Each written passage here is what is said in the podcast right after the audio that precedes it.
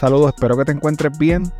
En el episodio de hoy te estaré contando la historia de uno de los personajes más notorios del mundo criminal en Puerto Rico, Carmen Ramona Sánchez Merced, mejor conocida como Moncha la Grilla. Antes de comenzar con los detalles del episodio de hoy, te dejo con algunos anuncios y ofertas de nuestros auspiciadores.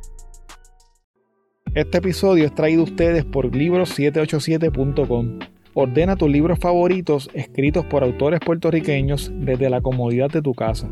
Utiliza el código promocional CrimePodPR para que recibas envío gratuito en tu primera compra. Envíos a todas partes de Puerto Rico y Estados Unidos.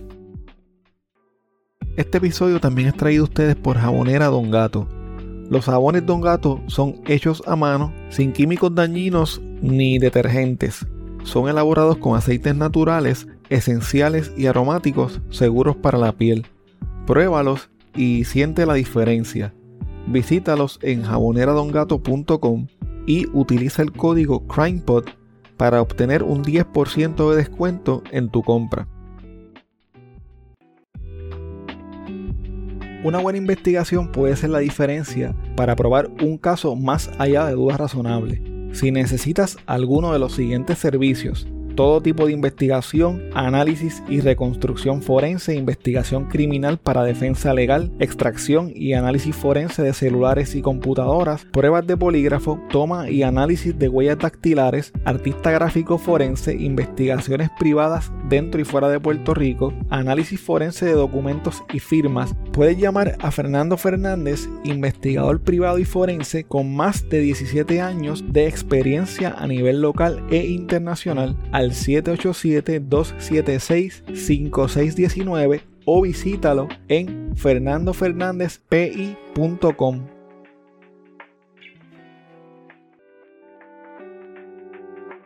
¿Estás buscando información sobre carros híbridos o eléctricos de la línea BMW? Roberto Cummings de Autogermana BMW puede ayudarte. Comunícate con él al 787-981-5380 para que obtengas la mejor oferta.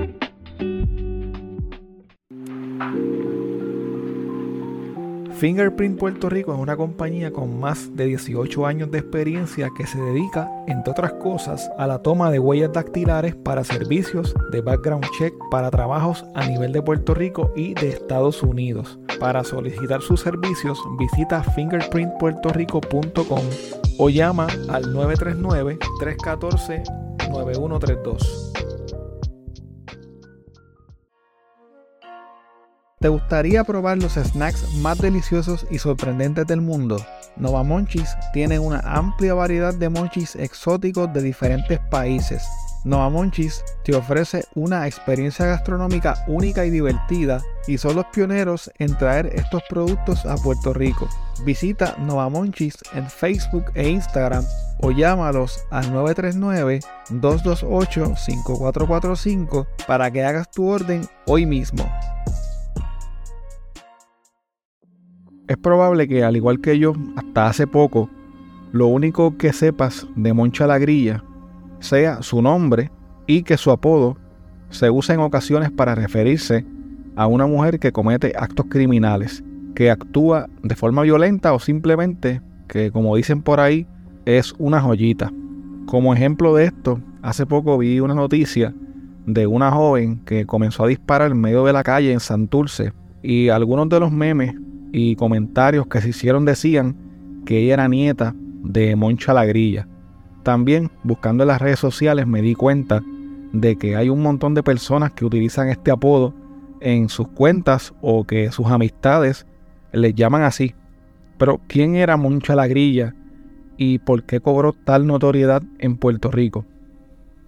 El reporte más antiguo al que tuve acceso sobre Moncha la Grilla fue del 1975.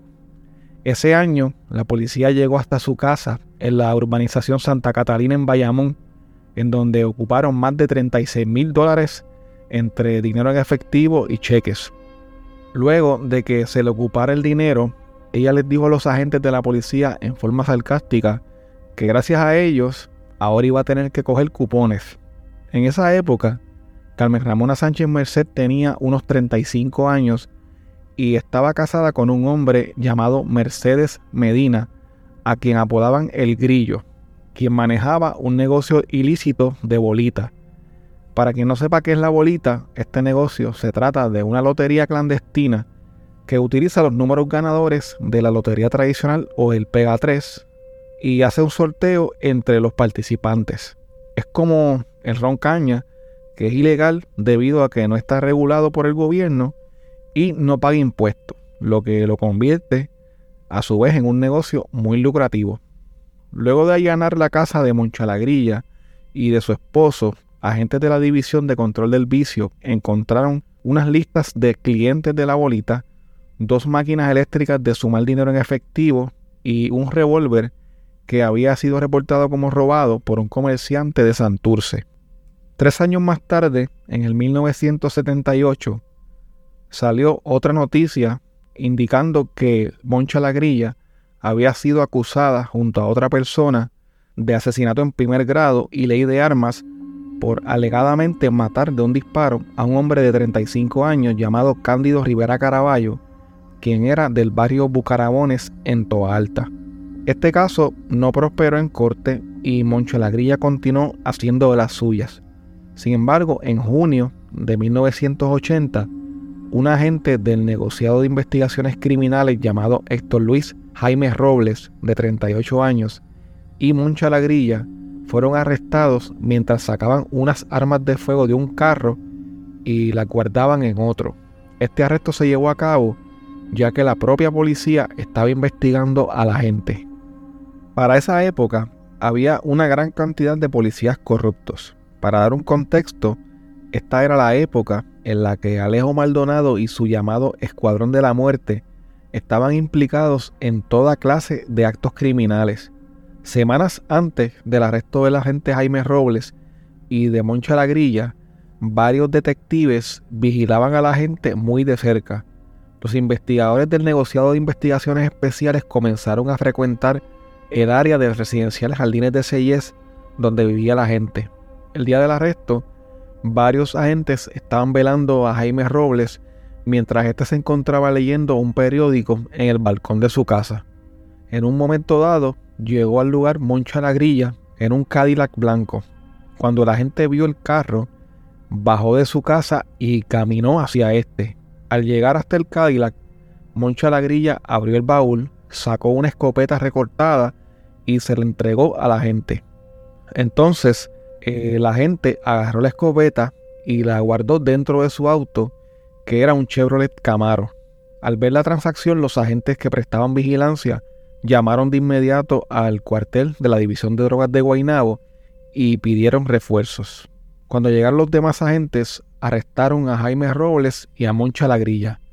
Al examinar el auto del agente Robles, los agentes del negociado de investigaciones especiales ocuparon una escopeta recortada, dos pistolas de calibre 9 milímetros, dos silenciadores, un puñal, 60 balas de distintos calibres, seis máscaras de las que se usan en los asaltos y un frasco con cocaína. Cuando los agentes iban a arrestar a Moncha la Grilla, ella trató de esconder una cartera que tenía en el baúl de su auto. Los agentes se percataron y ocuparon la cartera y en ella encontraron un revólver Magnum 357 de cañón largo y un revólver Colt Special Detective calibre 38. Pero lo más revelador que encontraron los agentes en la cartera fue un carnet de identificación con fecha vencida que pertenecía al jefe de la sección de delitos contra la persona del negociado de investigaciones especiales, el comandante Emeterio Ortiz. Luego del arresto, la policía reveló que Moncha la Grilla tenía un extenso expediente criminal por delitos relacionados al juego de la bolita, apropiación ilegal, violaciones a la ley de armas, secuestro y asesinato. Pero según algunos reportes periodísticos de la época, Moncha la Grilla le impartía órdenes a los agentes del negociado de investigaciones especiales. La policía negó este rumor y dijo además que Moncha la Grilla era sospechosa del asesinato de su esposo. Alrededor de la figura de Moncha Lagrilla estaban pasando muchas cosas. Mientras investigaba su historia, se me hizo un tanto difícil concentrarme en su figura debido a todas las otras cosas que estaban pasando en aquella época y en las cuales ella estaba vinculada de alguna forma u otra.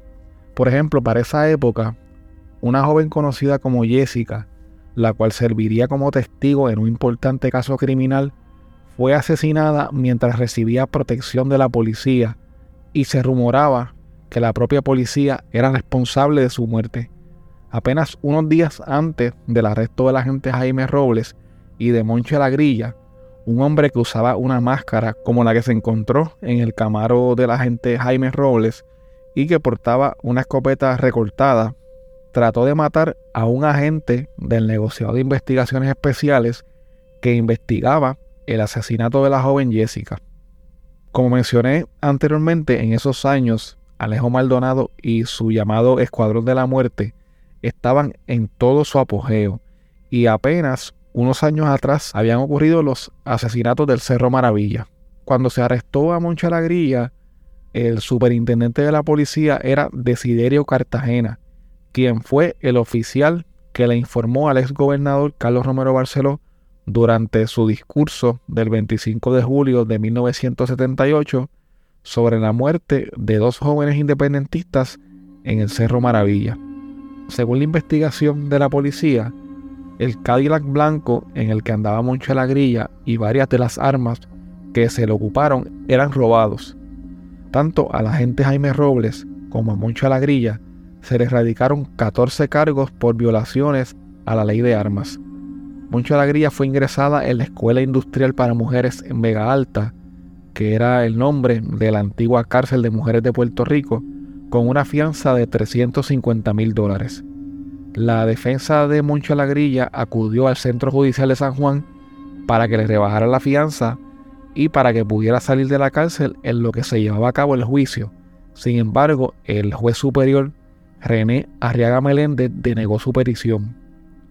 Varios meses más tarde, luego de deliberar por unas dos horas un jurado emitió un veredicto de culpabilidad con mayoría de 10 a 2. Luego del veredicto, el juez William Fred Santiago del Tribunal Superior de San Juan declaró culpables a Moncho Alagrilla y al ex agente del negociado de investigaciones criminales Héctor Luis Jaime Robles de todos los delitos de ley de armas que pesaban en su contra. El agente Jaime Robles tuvo que ser declarado culpable en ausencia porque se había fugado del tribunal. Se rumoraba, entre otras cosas, que Moncha Lagrilla tenía algún tipo de relación sentimental con este agente y con el comandante Emeterio Ortiz, de quien era la identificación que encontraron en su cartera. En un caso aparte, en septiembre de 1980, dos hijos de Moncho Lagrilla fueron acusados junto a otras personas de asesinar a un hombre en Aguas Buenas. En marzo de 1981, el ex agente Jaime Robles fue capturado por unos 10 agentes del negociado de investigaciones especiales del Departamento de Justicia mientras se escondía en un condominio en Río Piedras. El primero de abril de 1981, el juez William Fred Santiago del Tribunal Superior de San Juan sentenció a Moncha Lagrilla a una pena de entre 34 a 50 años de cárcel y al exagente Jaime Robles a una pena de entre 46 a 50 años de prisión. La defensa de ambos acusados le pidió al juez que les permitiera cumplir la condena en la calle bajo probatoria, pero el juez denegó su petición.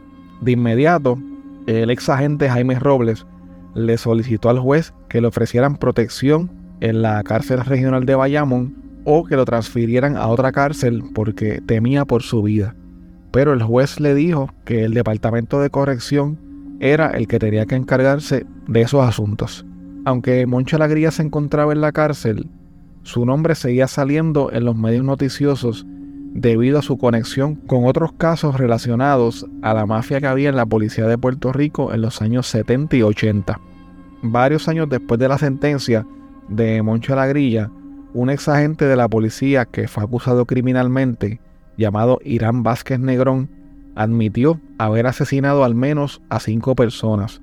Entre esas personas se encontraba el esposo de Moncho La Grilla, Mercedes Medina, alias El Grillo.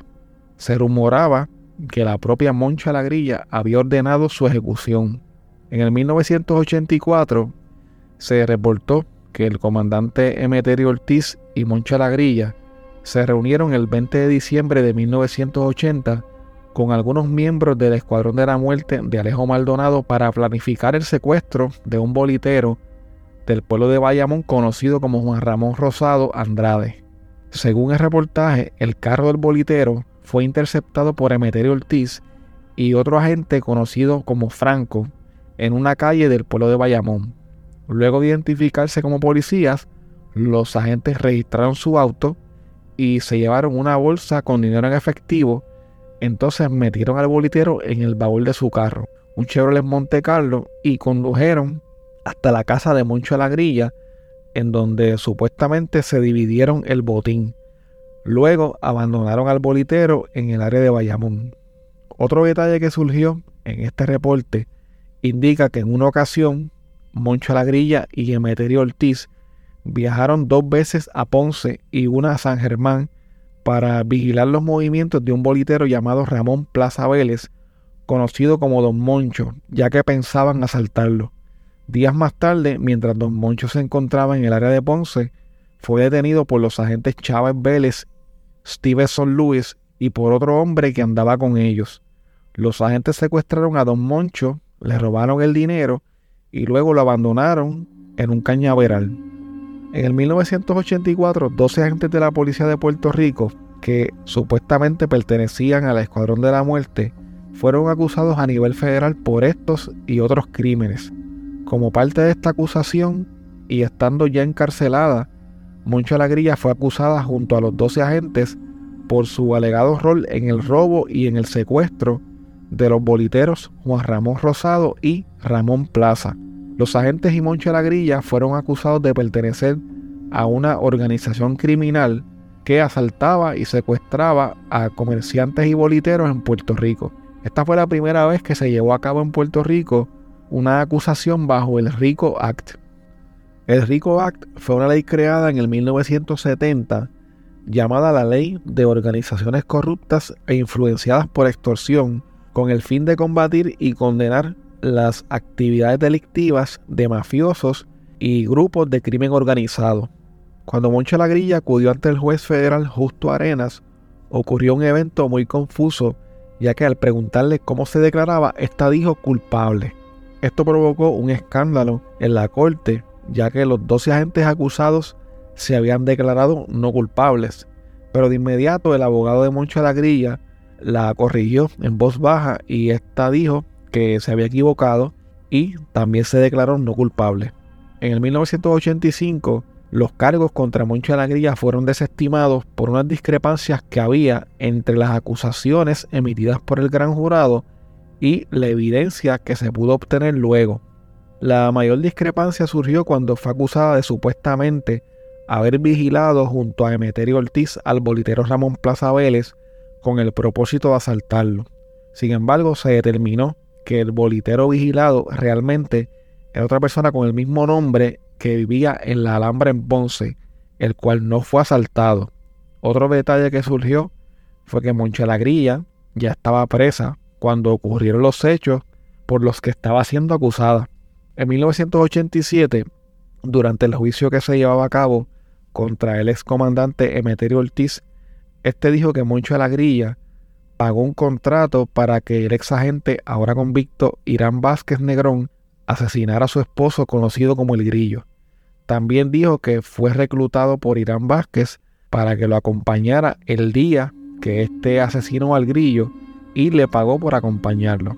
Después de la muerte del esposo de Moncho Lagrilla, según dijo Emeterio Ortiz, ella se interesó en él amorosamente, por lo que comenzaron una relación íntima. Según el excomandante, quien estaba casado, él tenía sexo con Moncho Lagrilla porque ella le pagaba y él fingía que la quería. Luego de las alegaciones de Emeterio Ortiz, Moncho Lagrilla acudió al tribunal como testigo en un caso que se llevaba a cabo contra un abogado llamado Raymond Cátara. Según dijo el propio abogado acusado, la razón por la cual él la llamó a ella como testigo fue para que se demostrara supuestamente lo bajo que había caído Emeterio Ortiz por abandonar a su escultural y elegante esposa para meterse con Moncha la Grilla. Aunque algunos reportes en internet indican que Moncha la Grilla fue convicta por mandar a matar a su marido, no pude encontrar ningún documento que confirmara este detalle. Hasta donde pude investigar, ella solo fue convicta por los delitos de ley de armas. Lo que se sabe de ella es que participó en actividades delictivas relacionadas con el juego de la bolita y que estuvo involucrada con organizaciones corruptas y criminales dentro de la policía de Puerto Rico, aunque no se sabe la magnitud de su rol o qué otros delitos pudo haber cometido. En una nota curiosa, en el 2008, un hombre de 21 años llamado Ángel Pantojas Medina, de la residencial Quintana en Atorrey, fue asesinado a tiros su funeral cobró notoriedad en todo Puerto Rico y en otras partes del mundo cuando fue velado de pie vistiendo su estilo de ropa y su bling bling favorito. Este joven fue conocido como el muerto Parau y según se dice era nieto de Moncha la Grilla. Se cree que Moncha la Grilla salió de la cárcel luego de cumplir su sentencia con algunas bonificaciones. Según una información a la que tuve acceso, pero que no ha sido confirmada, ella se encuentra viva y en buen estado de salud. De ser esto cierto, Moncha Lagrilla debe tener hoy en día entre 80 a 85 años.